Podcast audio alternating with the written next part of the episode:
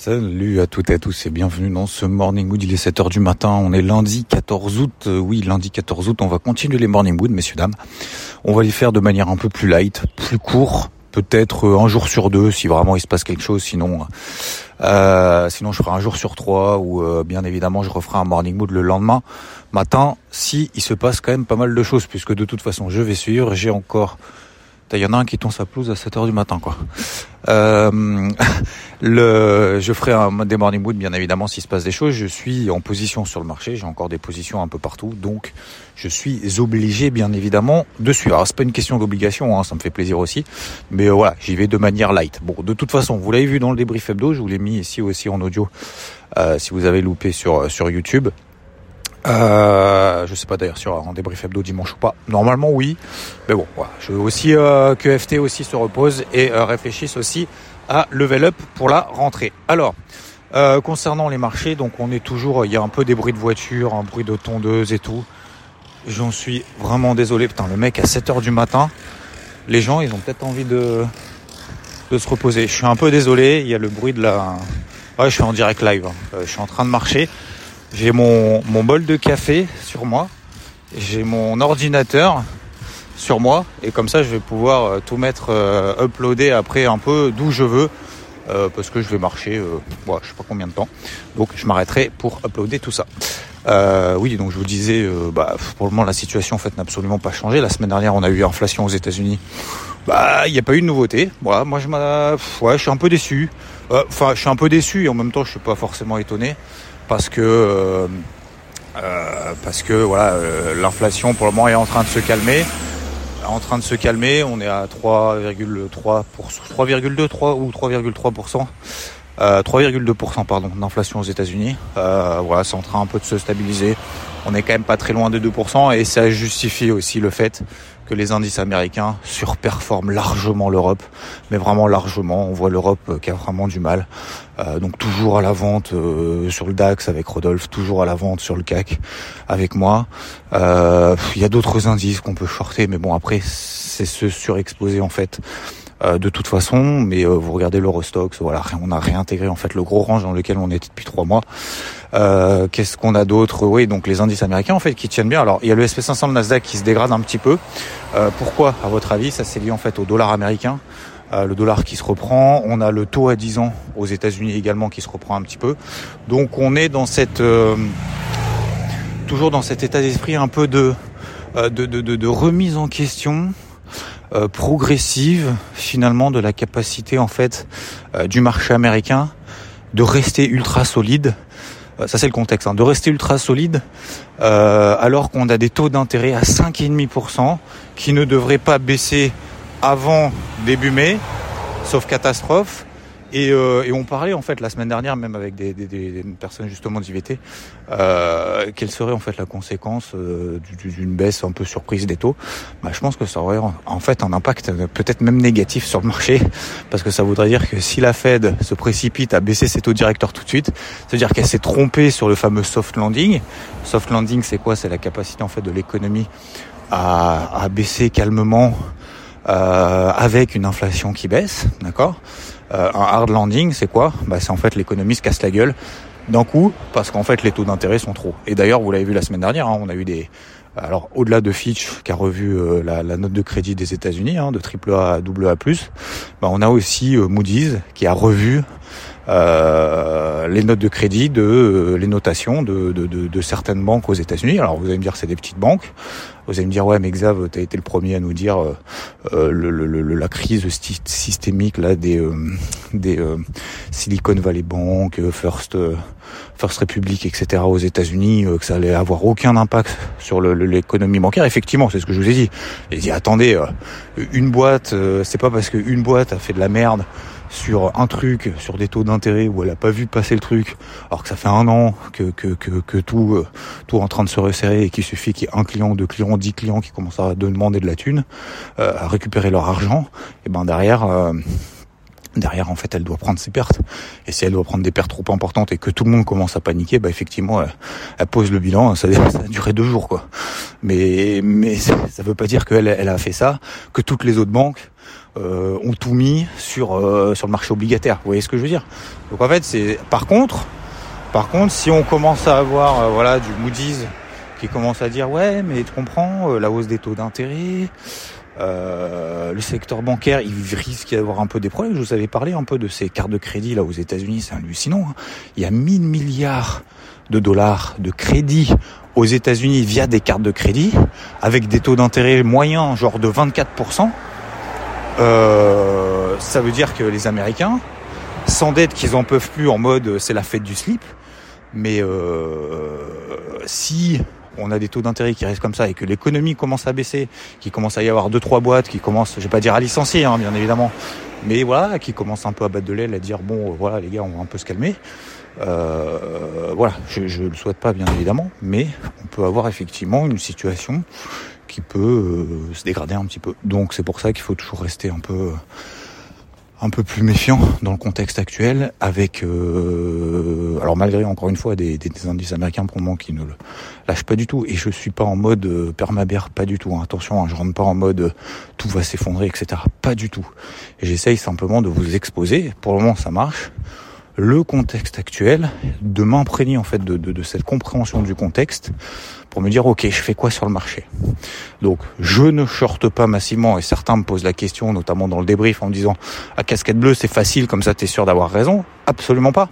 En fait casquette bleue c'est de se dire c'est une, une, phase de transition en me disant bah, comme la semaine dernière, c'est-à-dire qu'en fait cette casquette bleue là aux États-Unis en swing notamment, bah, ça m'invite à me dire je peux acheter un indice fort, je peux vendre un indice faible. Qu'est-ce que j'ai fait la semaine dernière?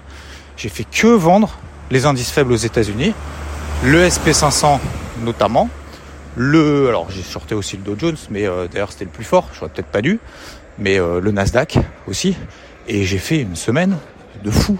Et là aujourd'hui, ben, je suis encore à la vente sur quelques positions, mais léger, notamment aux États-Unis, un peu plus fort en Europe, mais léger aux États-Unis.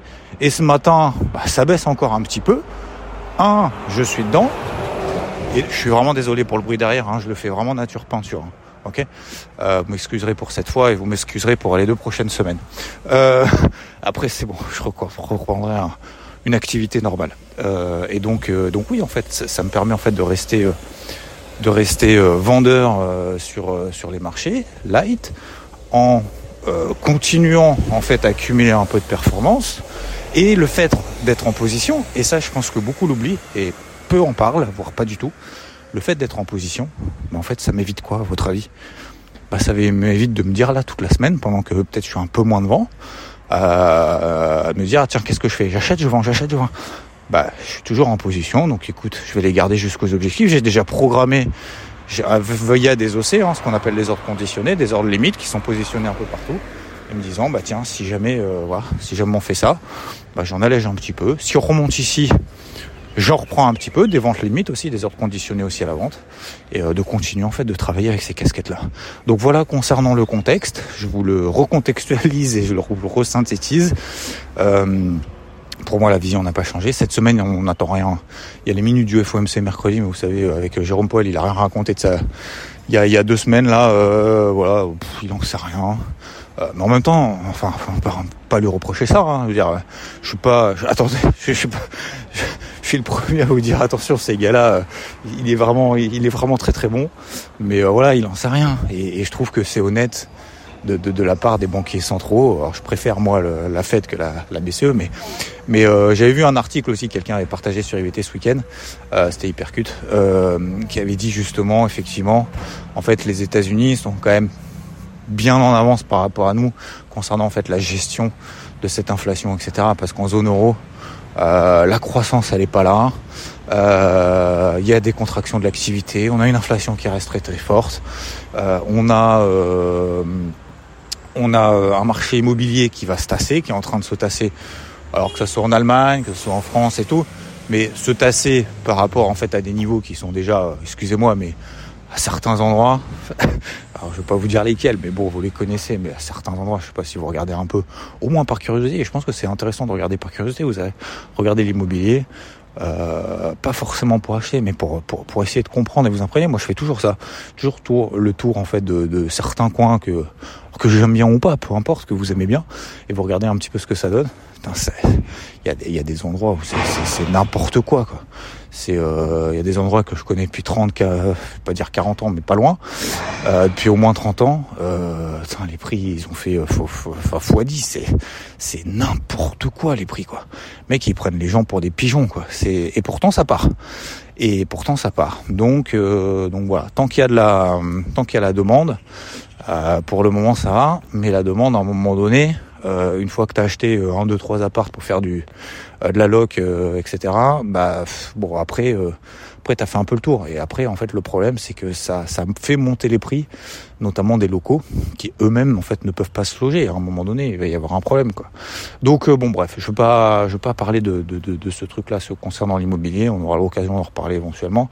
Je suis absolument pas expert dans le domaine, mais ouais c'est simplement un aperçu comme ça de très loin dans dans, dans, dans novice, euh, combien même, voilà, je, m'y intéresse euh, de, moyennement de près, on va dire. Euh, donc, oui, donc sans parler de, de gros problèmes euh, systémiques ou quoi que ce soit, très loin de là. Euh, cette casquette bleue en fait me permet justement d'être un petit peu plus euh, plus dynamique sur mes prises de position à court terme sur le marché, euh, donc à la vente sous des zones de polarité, les fameux 15 004 Nasdaq, 35 002 le Dow Jones, les 4520 sur le SP500, sous les 16 000 sur le DAX, sous les 7400 sur le CAC. Voilà, tant qu'on est là en dessous. Alors vous allez me dire oui, tu peux payer pour pour viser un petit rebond technique. Ok, oui, bien sûr, bien évidemment, bien évidemment. Mais posez-vous la question, est-ce que c'est mieux dans des périodes comme ça où probablement vous êtes aussi en vacances, euh, d'acheter vendre, acheter vendre, acheter vendre, le risque que vous prenez à reprendre une position est beaucoup plus important que si simplement on se laisse porter par une tendance, par un contexte, par une casquette, par une pression baissière sur les indices les plus faibles, de se laisser porter sur quelques positions de manière light, sans bourriner, sans etc. Et je pense franchement, le, le jeu en vaut la chandelle, notamment cette sérénité de se dire ok, je laisse courir une partie de position plutôt que de prendre voilà, de reprendre des achats, des ventes systématiquement dans tous les sens, etc. Voilà, messieurs, dames. Il y a une citation que j'aimais bien aussi, euh, une motivation pour aujourd'hui, de réflexion pour le début de... Euh, enfin pour la rentrée, pour la fin d'année, euh, c'est, euh, je pense que ce qui est important, c'est de savoir en fait danser sous la pluie. Et euh, Putain, je m'en souviens même plus en plus. Je peux même pas euh, switcher sur mon. je peux même pas switcher sur mon Twitter pendant que je fais l'audio. Euh... Oui, en fait, ce qui est important, c'est pas de laisser euh, laisser passer l'orage, ça tout le monde sait faire. Par contre, euh, danser sous la pluie, je pense que c'est vraiment une, capacité en fait qu'il faut essayer d'acquérir avec le temps, parce qu'il y a des choses en fait qui sont immuables et qu'on peut pas changer. Euh, il y a des choses qu'on peut pas qu'on peut pas qu'on peut pas maîtriser. Et encore une fois, je prends toujours cet exemple de on peut pas changer les gens, mais on peut on peut choisir notre entourage. Ça, je pense que c'est vraiment quelque chose d'important pour la suite, parce que parce que bah, pour moi, beaucoup de temps, pendant beaucoup de temps, j'ai euh, j'ai pas forcément essayé de, changer les gens, mais vous savez, essayer de toujours trouver des euh, euh, une façon, une certaine façon de comment dire euh, de, de, de tr trouver des espèces de consensus pour que ça plaise à tout le monde. De, de, de ce fameux couper la poire en deux. Vous savez, toujours d'être voilà, d'essayer de faire un peu plaisir à tout le monde, etc. etc. Mais en fait, on peut pas, on peut pas, on peut pas toujours. Et, et je pense qu'il faut pas non plus insister en fait. Donc il faut savoir s'adapter. Il faut savoir s'adapter. Il faut savoir euh, connaître son entourage. Et puis, bah, il y a des périodes aussi, voilà, où où euh, laisser passer l'orage c'est beaucoup plus facile que de danser sous la pluie parce que bah on n'est pas conditionné pour. Mais une fois qu'on le fera en fait, de danser sous la pluie quand il nous arrive une merde ou un truc comme ça, des, des merdes nous en arrivent tous les jours. Euh, on est énervé parce que euh, quelqu'un nous a mal répondu. On est énervé parce qu'il y a quelqu'un qui nous a klaxonné. Ça généralement ça marche bien. Dans les dans les embouteillages ou dans les machins, il y a quelqu'un qui nous a insulté. On est énervé parce qu'il y, a, il y a des milliards de raisons, des milliards de raisons dans la journée pour, à un moment donné, il y a un truc qui va pas. enfin, je sais pas, je sais pas si, je sais pas vous, mais pas une journée où à un moment donné, il n'y a pas une merde ou un truc qu'on peut estimer en fait être une merde.